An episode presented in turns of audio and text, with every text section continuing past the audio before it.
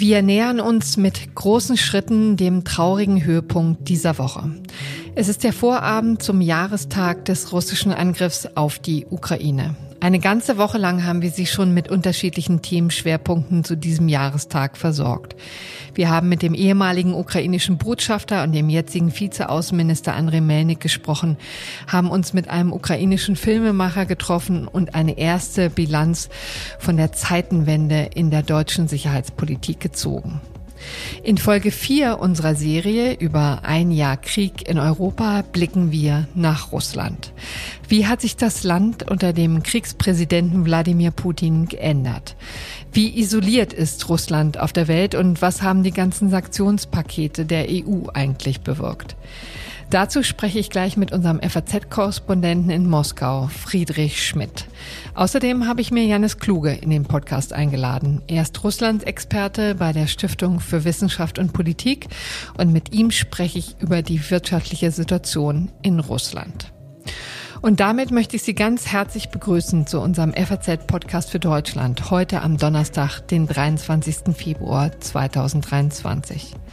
An dieser Sendung haben Michael Teil und David Brucklacher mitgearbeitet. Mein Name ist Corinna Budras und ich freue mich, dass Sie heute wieder dabei sind.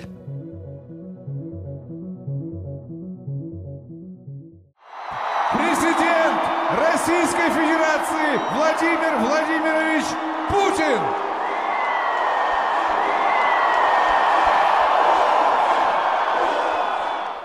So klingt sie also, die russische Kriegspropaganda, knapp ein Jahr nach Beginn des Krieges.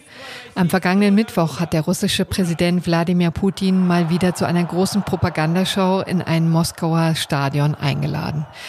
Das Motto Ruhm den Verteidigern des Vaterlandes. Und das versammelte Volk ruft begeistert Russland, Russland. Pathos war den Russen ja noch nie fremd, aber im vergangenen Jahr hat Putin verbal alles aufgefahren, was die Propagandamaschinerie hergibt. Pompöse Auftritte mit fahnenschwenkenden Volksvertretern, giftige Schuldzuweisungen an den Westen und eine Desinformationspolitik im Netz, die sich gewaschen hat. Machen die Russen da eigentlich mit? Das fragen wir jetzt am besten gleich unseren Moskau-Korrespondenten Friedrich Schmidt. Den haben Sie im vergangenen Jahr schon häufiger hier in unserem FAZ-Podcast für Deutschland gehört. Er ist schon seit 2014 für die FAZ vor Ort, kennt die russische Seele also sehr gut und kann uns berichten, wie sich das Land im vergangenen Jahr verändert hat. Herzlich willkommen, Friedrich. Hallo. Wir haben eben schon kleine Eindrücke von der letzten großen Propagandashow. Wie reagieren die Menschen da eigentlich drauf? Kommt das noch an? Naja, das ist natürlich, wie du ja schon richtig sagst, eine Show. Da werden Leute herangekarrt aus verschiedenen Gegenden. Ich habe gerade die Reportage gelesen einer Journalistin, die da vor Ort war. Die hat sich da reingeschmuggelt. Das wird nämlich auch einigermaßen gecastet, wer da hinkommt und hat befunden, dass das eigentlich Leute waren, die größtenteils von außerhalb Moskaus herangefahren wurden, so Studenten mhm. aus allen möglichen Provinzstädten, die sich dann erhofften, da mal ein paar Stunden in Moskau auch Freizeit zu bekommen, in die Einkaufszentren gehen zu können und so. Und die mussten dann da stundenlang in der Kälte warten ja. auf Putin und danach auch gleich wieder zurück. Also da steht dann der politische Aspekt offenkundig nicht so sehr im Vordergrund. Und ist das aber etwas, was offensichtlich noch notwendig ist, um die Russen bei Stange zu halten? Kümmert sich da eigentlich sozusagen im Land irgendjemand drum oder geht das an denen vorbei? Einerseits geht es natürlich darum, dass man dem Staatsfernsehpublikum, das ja immer noch sehr wichtig ist, zeigt, dass da auch wirklich gefeiert wird, die Geschlossenheit des Volkes äh, inszeniert wird, zu der ja Putin immer aufruft bei solchen Gelegenheiten. Wenn man geschlossen sei, sei, man, sei niemand eben den Russen gleich, hat er so sinngemäß gesagt gestern das will man eben inszenieren und dazu braucht man in ganz sowjetischer Tradition diese Massenshows. Man spricht ja auch von Massowka, also wenn man so mhm. Massen heranschafft, herankarrt für Massenveranstaltungen und dann alle unisono jubeln, hurra und so. Das ist, das ist eben wirklich eine sowjetische Tradition. Das will man eben vermitteln. Andererseits geht es natürlich auch darum, dass Putin selber, der ja auch wirklich ein Mensch ist, der von seiner historischen Mission überzeugt wirkt, dass Putin selber also solche Jubelshows bekommt. Sag mal, in dieser Folge unseres FAZ Daily Podcasts wollen wir den großen Bogen spannen und mal untersuchen, wie sich das Land auch verändert hat.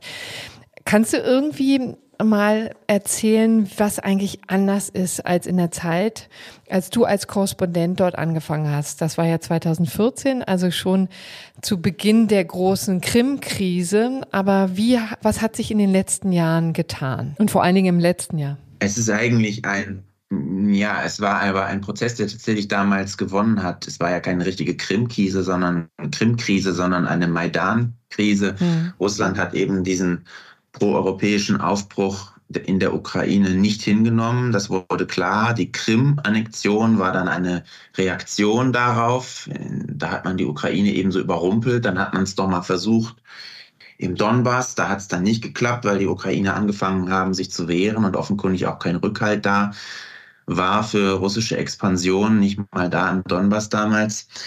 Wie sich das in Russland, in Russland selber dann niedergeschlagen hat, war eben ähm, mit einer immer stärkeren Ausweitung von Verfolgung Andersdenkender, mit einem immer stärkeren Kontrollanspruch. Auch Medien wurden immer stärker gegängelt. Mhm. Es gab immer mehr ausländische Agenten, immer mehr unerwünschte Organisationen. Das sind ja diese Verfolgungsinstrumente hier.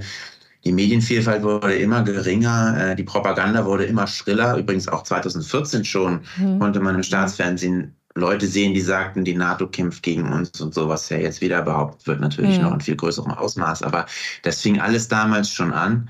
Und natürlich nach dem Beginn der großen Invasion, sagen wir jetzt mal, wenn man den Kriegsbeginn auf 2014 datiert, die große Invasion dann 22, 24. Äh, Februar vergangenen Jahres, dann kurz danach wurde ja diese Militärzensur erlassen.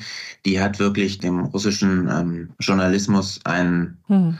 naja, nicht Todesstoß, aber einen ziemlich schweren Schlag nochmal äh, versetzt. Es ist jetzt wirklich schwierig, hier noch an Informationen zu kommen, die nicht eben der staatlichen, aus der staatlichen Propaganda stammen. Hm. Viele sind im Ausland, es sind ja Hunderttausende Russen geflohen, natürlich nicht alle aus politischer Verfolgung, sondern auch einfach nur, weil sie nicht kämpfen wollen. Aber ähm, das, das macht sich natürlich schon, schon bemerkbar alles. Und diese, diese Stimmung hier ist jetzt nun wirklich, ähm, naja, es gibt auch viele, die es noch verdrängen wollen. Das, das ja. ist auch ein ganz starkes Moment, das muss man auch. Hm. Sonst ist es ja alles wirklich trist. Man kann ja nicht immer nur hier Trübsal blasen, man will ja auch in die Sonne raus und so. Hm. Es geht ja nicht ohne Verdrängen, aber das ist schon hier auch eine ganz besondere Qualität in, in diesem Land, dieses äh, Ausblenden und Verdrängen. Da kann man als westlicher Gast nur bewundernd äh, den Hut ziehen, was die alles verdrängen können.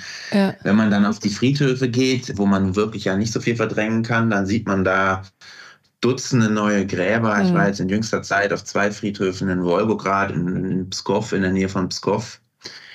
Das ist eine Stadt in Nordwestrussland. Und wenn man da dann hingeht und sieht diese, diese Dutzenden frischen Gräber und einfach nur, das sind nur zwei Friedhöfe und es gibt natürlich mhm. noch viel mehr. Und das ist schon äh, sehr krass. In den vergangenen Tagen sind ja auch große Streitigkeiten zwischen den Söldnern der Wagner-Gruppe und dem Verteidigungsministerium entbrannt. Was ist denn da los? Da müssen wir jetzt natürlich auch noch mal kurz drauf gucken. Es wirkt wie ein Machtkampf und auch ein Kampf um Putins Aufmerksamkeit. Evgeny Prigozhin ist ja der Eigner dieser, dieser Wagner-Gruppe. Mhm. Der hat dann im vergangenen Sommer eine große Tour durch russische Straflager begonnen und da dann Leute rekrutiert, natürlich mit Unterstützung des Staates, mit Unterstützung der Armee, des Geheimdienstes und so. Es ginge sonst gar nicht, sowas aufzubauen. Aber da hat er dann wirklich Oberwasser bekommen und in einer Lage, in der es wirklich wenig Erfolge gab, hat er dann auch auf Kosten des regulären Militärs angefangen, eben sich zu inszenieren und hat da gewettert gegen hm. Das reguläre Militär. Auch wurde dann von Seiten Wagners unter Namensnennung auch dann der Stimmung gemacht gegen Verteidigungsminister Shoigu, Generalstabschef Gerasimov und so weiter. Und der Höhepunkt war eigentlich erreicht dann im Januar, als Wagner-Söldner oder Freischärler, sagt man wohl besser, die Kleinstadt Solidar einnahmen im Donbass total zerstört offenbar schon, aber ähm, man hatte dann endlich mal wieder Grund zum Feiern aus russischer Sicht, auch unter horrenden Opfern natürlich. Hm.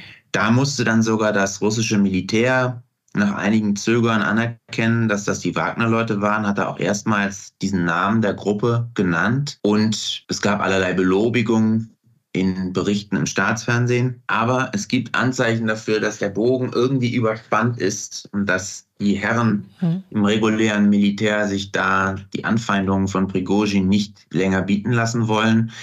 Das sah man schon vor ein paar Wochen, als Prigozhin gesagt hat, er sei jetzt abgeschnitten worden von dem Rekrutierungsprozess in den Straflagern. Das macht jetzt offenbar das Militär selbst. Und leitet dann die Gruppen, also die rekrutierten Menschen aus den Straflagern zu den Wagner-Gruppen dann weiter. So muss man sich das vorstellen? Nein, nein, die, die, dass die jetzt selber, dass die jetzt selber äh, Leute für, für eigene Zwecke rekrutieren. Also dass, dass Wagner da keine neuen Strafschläflinge ah. bekommt. Das, das meinte okay. Prigozhin, ja. Ähm, was jetzt in den vergangenen Tagen noch dem Konflikt zu mehr Schärfe verholfen hat, ist, dass Prigozhin über einen totalen Munitionsmangel klagt und mhm. auch sehr drastisch sagt, meine Jungs sterben deshalb, hat sogar ein Foto von Dutzenden Gefallenen veröffentlicht und gesagt, es könnten viel weniger sein, wenn wir genug Munition hätten. Und das Militär das explizit zurückgewiesen hat, was wiederum Prigozhin zurückgewiesen hat. Und also es ist wirklich, es geht da hin und her aus, aus meiner Sicht würde, deutet manches darauf hin, dass der Prigozhin den Bogen mhm. irgendwie überspannt hat. Man hat schon im Januar gesehen, dass der von ihm kritisierte Gerasimov da den Oberbefehl über die, den Ukraine-Krieg, die sogenannte Spezialoperation bekommen hat. Das war ja schon ein Zeichen, dass, dass trotz Prigozhins Kritik der Mann dann da jetzt ja. da äh, am Ruder ist und so. Und der gibt aber keine Ruhe, der, der macht immer weiter und sagt immer, jetzt hat er hat aber auch diese Trollfabrik, diese Internet-Hetz-Kommentar-Agentur in St. Petersburg gegründet. Von davon hat er sich auch vorher jahrelang äh, distanziert. Der, der will immer zeigen, dass er für Putin nützlich ist, buhlt offenkundig um Putins Aufmerksamkeit, aber jetzt in den letzten Tagen eben hat es mhm. wirklich verzweifelte Züge. Und man muss sich fragen, wo das noch hinführt. Ja, und das scheint jetzt aber eine neue Qualität zu erreichen, ne? Denn offensichtlich ist das jetzt nicht nur der übliche Schlagabtausch, den man jetzt schon in den letzten Wochen mal gesehen hat, aber jetzt hört sich das sehr danach an, als würden die Wagner-Gruppen ausgehungert vom Verteidigungsministerium, oder? Also keine, kein Nachschub? Naja, das, das muss man sehen. Also das ist natürlich, letztlich spielt sich das ab in Debatten, in Telegram-Kanälen, wie es genau vor Ort an der Front aussieht, das ist schwer zu sagen, ne, dass es da wahnsinnig viele Tote gibt, ja. Aber es kann auch sein, dass da dann jetzt hinter den Kulissen jemand ein Machtwort spricht und sagt, hört mal zu, vertragt euch, wir sind doch alle russische Patrioten, wir müssen uns doch alle lieb haben mhm. und die gemeinsame Sache vorantreiben. Also hier sehen wir die Streitigkeiten. Auf der anderen Seite ja, scheint China ja wieder fester an der Seite Russlands zu stehen. Gerade hat der chinesische Außenpolitiker Wang Yi Putin einen Besuch abgestattet. Was verspricht sich Putin denn davon?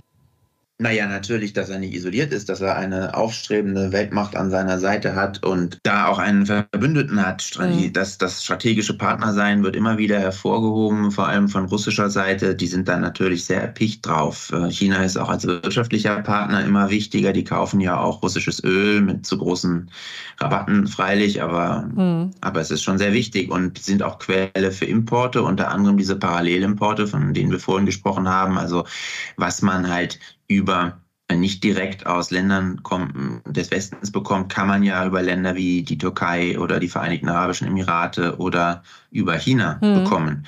Und das ist natürlich essentiell, also für, für, für Putin, dass er da äh, so ein mächtiges Land an seiner Seite hat. Kann man wirklich sagen, dass China da der Verbündete ist oder ist das sozusagen vor allen Dingen das Wunschdenken von Putin? Wie würdest du sozusagen die Qualität dieser Partnerschaft beschreiben?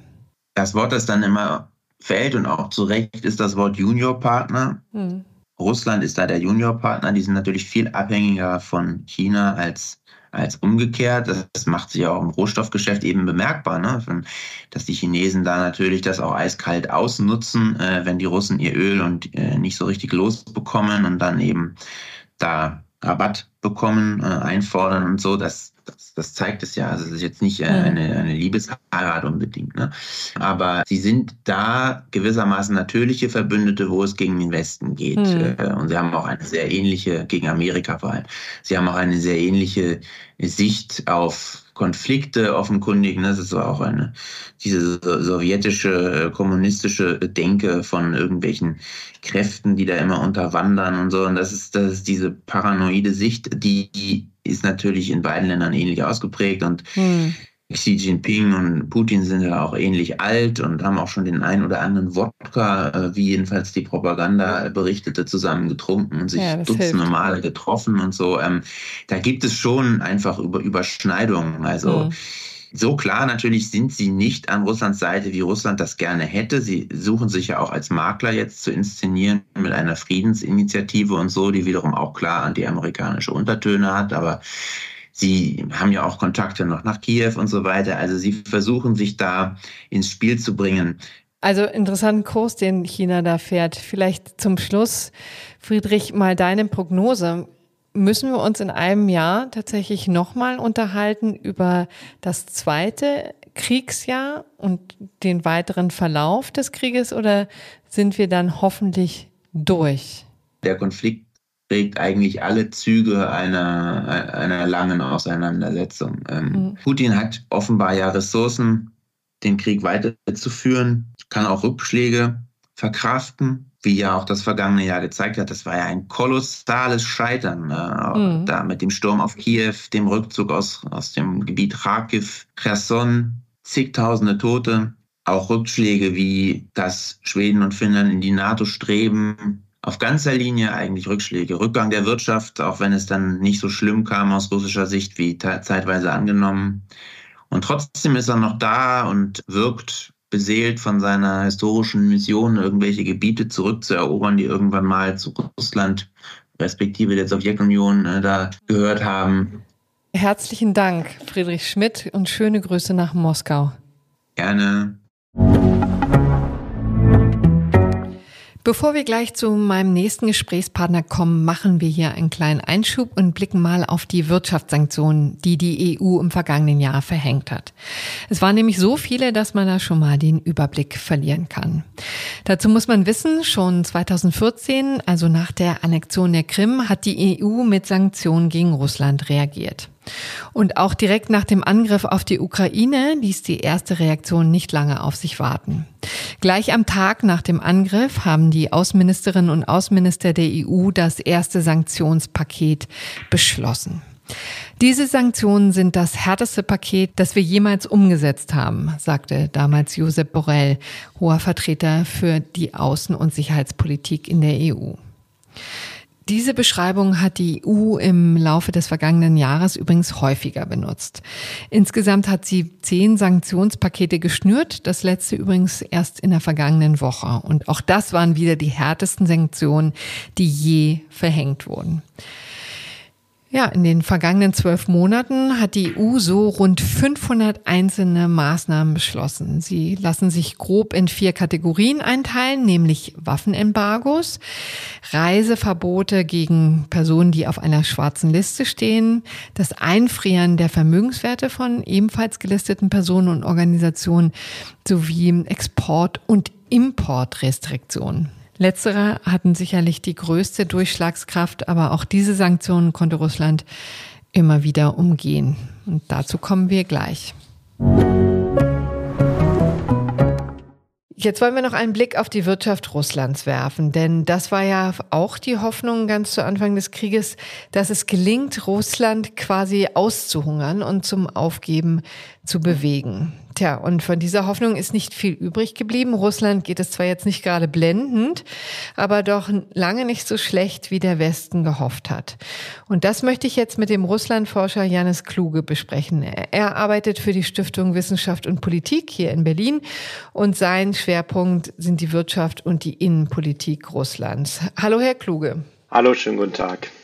Sagen Sie, Herr Kluge, setzen Sie uns doch mal ins Bild. Wie geht es denn Russland wirtschaftlich nach einem Jahr Krieg? Also die erste Schätzung, die am Montag rausgekommen ist, war, dass es äh, aufs Jahr gesehen ein Minus von 2,1 Prozent ist. Mhm. Es gibt da zwar einige Fragezeichen, aber grundsätzlich äh, denke ich schon, dass die Statistik auch stimmt. Es ist nur so, dass das natürlich nicht die Situation am Jahresende wiedergibt, sondern eher den Durchschnitt des mhm. letzten Jahres. Und wenn man sich jetzt anschaut, wie die Situation im Dezember war im Vergleich zum Vorjahr, dann ist äh, die Veränderung eher minus vier, minus fünf Prozent. Ähm, das mhm. ist also ein deutlicher Einbruch. Es ist schon eine tiefe Rezession, aber ähm, es ist tatsächlich weniger spürbar als am Anfang gedacht. Wobei man auch dazu sagen muss, Ähm, es gab diese Prognose am Anfang ähm, jetzt der, der, des Krieges und der Sanktionen, die ja von einem deutlich größeren Einbruch, also sieben Prozent und mehr ausgingen. Aber es war auch eine präzedenzlose Situation. Es wurde noch nie so ein großes mhm. Land mit so vielen Sanktionen belegt.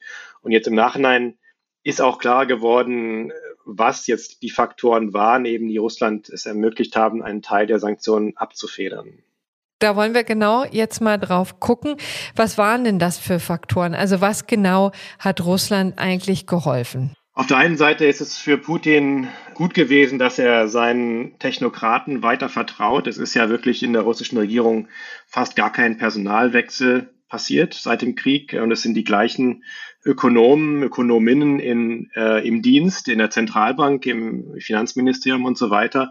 Und die haben, das muss man sagen, relativ kompetent auf diese Herausforderung reagiert. Das heißt, die haben äh, hm. die richtige Entscheidung getroffen. Krisenmanagement war also in Ordnung. Ja, das Krisenmanagement war sehr gut. Das kann man schon sagen. Ist, Russland hat letztlich relativ wenig zusätzliche Probleme noch für sich selber geschaffen und das hätte auch anders aussehen können. Also es hätte, mhm. man hätte sich vorstellen können, dass jetzt alle westlichen Investoren enteignet werden oder ähnliches, aber stattdessen wurde ja versucht, die im Land zu halten, soweit es geht. Das heißt, da einfach den wirtschaftlichen Schaden zu minimieren. Vielleicht um das nochmal ganz kurz zu erklären, weil viele äh, Hörerinnen und Hörer jetzt sich vielleicht wundern, denn es sind ja auch viele Unternehmen abgewandert aus Russland. Das heißt, viele, also McDonald's zum Beispiel hat das Land fluchtartig verlassen, aber diese Unternehmen sind freiwillig gegangen und wurden nicht etwa enteignet und aus dem Land gejagt, sondern das war eben eine Situation, die von den Unternehmen frei gewählt wurde. Aber umgekehrt sagen Sie jetzt, das hat das Regime nicht auch noch verschärft durch äh, massive Eingriffe in die Wirtschaftspolitik und deswegen sind die ganz gut da durchgeschlittert. Stimmt das so? Das hat eine Rolle gespielt. Die internationalen Unternehmen sind vorrangig aus zwei Gründen gegangen, die, die gegangen sind. Da geht es um einen um, um Reputationseffekte. Das heißt natürlich, dass man nicht schlecht dastehen will als Unterstützer dieses Krieges oder da kein Geld mehr verdienen möchte in diesem Land und zum anderen, weil auch teilweise die Sanktionen es sehr schwer oder fast unmöglich gemacht haben, das Geschäft in Russland fortzusetzen. Mhm. Ähm, es sind aber auch viele geblieben und es ist auch so, dass die russischen Behörden auf ähm, informellem Wege auch den Managern in Russland Druck gemacht haben, dass sie bleiben sollen mhm. und auch formale Regeln eingeführt haben, die es sehr schwer machen, aus dem Land rauszugehen und äh, nicht komplett leer auszugehen. Das heißt, wenn jetzt Unternehmen das Land schnell verlassen wollen, dann verlieren sie in der Regel alles. Das heißt, es ist schon auch eine Form von Enteignung, die eben dann eintritt, wenn das Unternehmen das Land verlassen möchte. Ja, also das war ein Aspekt, der zugunsten der russischen Wirtschaft funktioniert hat. Wie sieht's denn aus mit den ganzen Energiepreisen? Denn wir haben uns zwar jetzt natürlich sehr effektiv gelöst von der russischen Energie, aber das war ja nun nicht im ganzen Jahr so, sondern wir haben auch noch kräftig Geld gezahlt, also kräftig Geld in die ja, Kriegskasse von Putin gespült. Das war wahrscheinlich auch ein wichtiger Aspekt, oder? Ja, das hat natürlich geholfen. Das war tatsächlich auch äh, ein Rekordbetrag im letzten Jahr, vor allen Dingen durch die hohen Gaspreise. Das hat nochmal besonders viel Einnahmen gebracht, ähm, bevor dann eben die Gaslieferungen eingestellt wurden von der russischen Seite. Ja, diese Energiesanktionen sind natürlich die Sanktionen, die für uns selbst am kompliziertesten sind und potenziell auch am risikoreichsten und am teuersten. Und deshalb wurden die mit einer sehr starken zeitlichen Verzögerung erst eingeführt. Also das Ölembargo ist ja seit ähm, Dezember beziehungsweise jetzt für Ölprodukte auch seit Februar in Kraft, also mhm. gut ein Jahr nach Beginn des Krieges erst. Ja, schon spät. Und beginnt ne? jetzt erst wirklich zu wirken. Ja. Genau. Und die anderen Sanktionen wurden schneller eingeführt, weil da eben auch die wirtschaftlichen Risiken für die EU selber geringer waren. Also wenn wir bestimmte Dinge nicht mehr nach Russland exportieren oder da Banken von SWIFT ausschließen, dann ist das nicht, äh, dann ist das für die EU kein großes wirtschaftliches Thema. Mhm. Ähm, bei den Energiesanktionen ist eben die die gegenseitige Abhängigkeit größer gewesen. Ich würde auch noch einen, einen Satz noch dazu sagen. Natürlich haben wir uns jetzt gelöst vom Ölexport direkt, aber wir sind weiterhin davon abhängig, dass das russische Öl auf dem Weltmarkt bleibt. Mhm. Denn der Weltmarkt ist natürlich international verbunden. Das ist quasi ein System kommunizierender Röhren. Und wenn jetzt Russland nicht nach Indien sein Öl exportieren würde, dann würde der Preis steigen und das würde auch uns treffen. Mhm. Das heißt, wir sind weiterhin abhängig vom russischen Öl, auch wenn wir es selber nicht mehr direkt importieren. Ja, ist auch ein wichtiger Hinweis, ne? Vergisst man in diesem Zusammenhang natürlich auch immer. Kamen denn die Sanktionen zu spät oder waren sie zu halbherzig oder beides?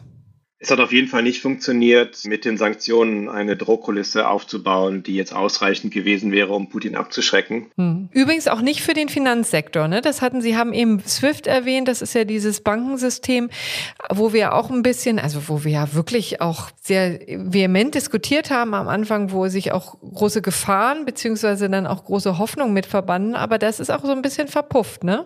Es war für die beteiligten Institute schon ein Problem. Es gab auch in den ersten Tagen der Sanktionen dann Bankruns in Russland, also Schlangen vor Geldautomaten und ähm, schon eine Instabilität im Finanzsystem, die sich unter anderen Bedingungen vielleicht auch in eine Finanzkrise hätte ausweiten können. Das ist dann immer eine Frage auch von Massenpsychologie, ob sowas passiert oder nicht. Mhm. Aber das hat die russische Zentralbank in den Griff bekommen. Und ja, man kann sagen, das ist ja, das ist verpufft. Es gibt weiterhin eben andere Banken, über die Geschäfte gemacht werden können. Und die, die SWIFT-Sanktionen waren ja deshalb immer als die nukleare Option im Gespräch, weil sie, äh, wenn man sie auf alle Banken ausweiten würde, natürlich den gesamten Handel des Landes fast unmöglich oder sehr stark erschweren würden. Mhm. Und äh, das wurde aber nicht gemacht, weil ja es weiter möglich bleiben sollte, russisches Gas und, und andere Exportgüter zu kaufen.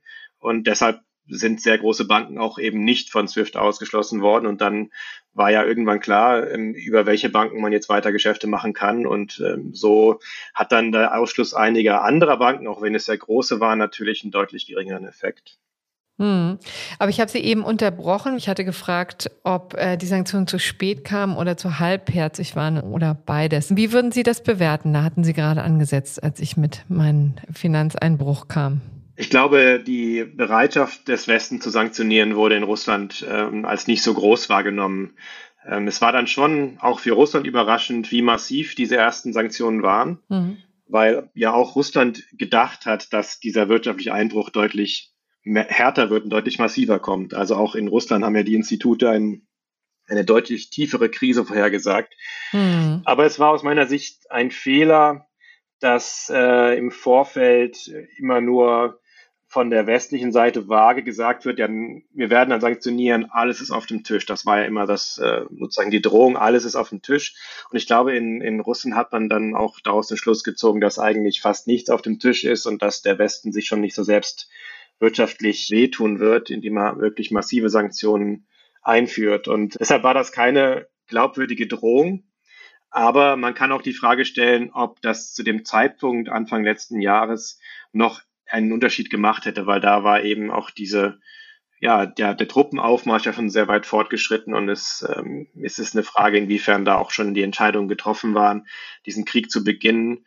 Und wenn man die Frage stellt, ob nicht genug sanktioniert wurde, dann würde ich eher auf 2014 schauen hm. und, und da eben überlegen, ob nicht damals auf die Annexion der Krim und die russische Einmischung in der Ostukraine, ob nicht darauf eine viel härtere Reaktion hätte folgen müssen.